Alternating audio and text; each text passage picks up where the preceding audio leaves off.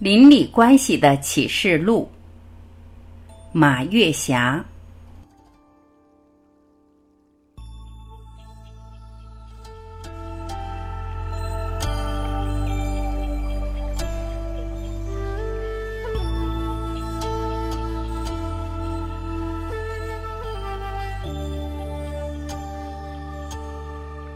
我们小的时候，妈妈经常教育我们。千金买宅，万金买邻。妈妈用实际的例子告诉我们：当邻居关系处理的融合时，彼此都获得了宽松和温暖；当邻居关系处理的紧张时，每个人心里都是不放松的，有时甚至提心吊胆。那时我们住的都是平房，邻居们整天是抬头不见低头见，怎样搞好邻里关系，还真是一门艺术。妈妈的言传身教深深地感染了我们。我们和邻居打交道的时候，也保持一个原则：首先，距离不要走得太近，因为距离太近，彼此就会产生许多摩擦；第二，邻居之间发生事情要多包容、多理解，尤其在经济上打交道，一定要抱着吃亏的态度。谁愿意和一个斤斤计较的人做邻居呢？那时我们的生活真拮据呀，冬天只有大白菜。记得有一次，我家的邻居来了客人，可是他家的白菜没有了，说要上我家借一颗白菜。我家地上放着三颗白菜，我说你自己拿吧。他挑了一颗最好的白菜拿回家，解决了燃眉之急。过了两天，他家买了白菜，当他给我家还白菜的时候，挑了一颗品相很差的白菜。这件事太小了，不就是一颗白菜吗？可是通过这件小事，这位邻居让我看到了他心中不太爽朗的一面。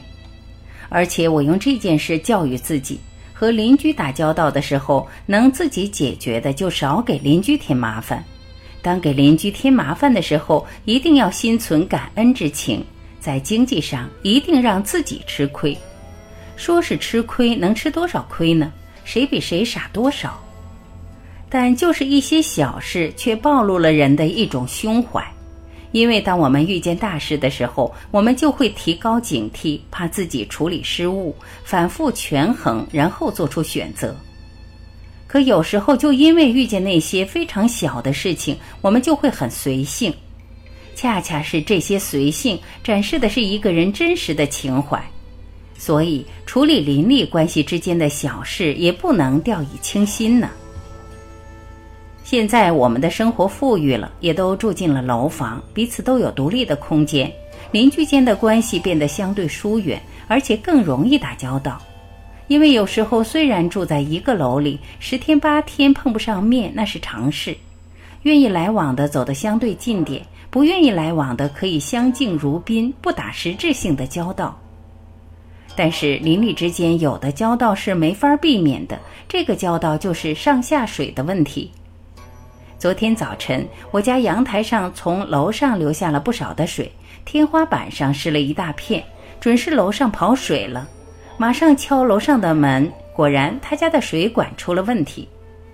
处理这些小事，展示的是一个人的修养。我叙述这件小事的目的，主要就是提醒我自己：红尘无处不到场，修道不在寺庙中，修道不在书本里。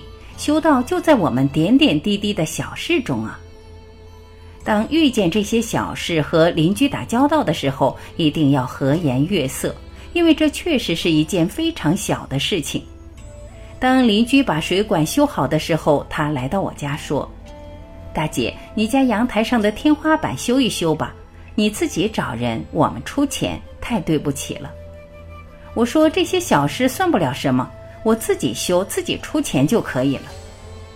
我是这样说的，也是这样想的。邻里之间一定要互相谦让，互相包容。其实谁出这点钱都算不了什么，但是我这样做，彼此之间觉得很宽松，很温暖。因为千金买宅，万金买邻，远亲不如近邻，近邻不如对门。这些话说的非常有道理。邻里之间的和谐会提高我们的幸福指数，邻里之间的和谐让我们的生活有相对的安全感。从某种意义上来说，邻居就是没有血缘关系的亲人，和谁做邻居真是一种缘分。你想，一墙之隔做邻居，也许需要很多年。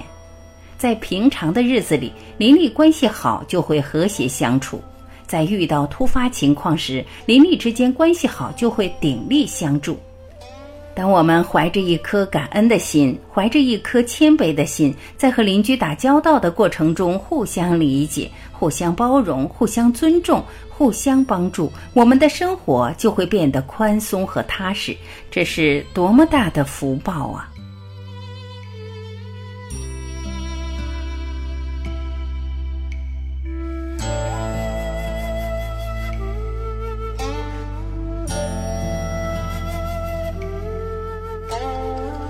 感谢聆听，我是晚琪，我们明天再会。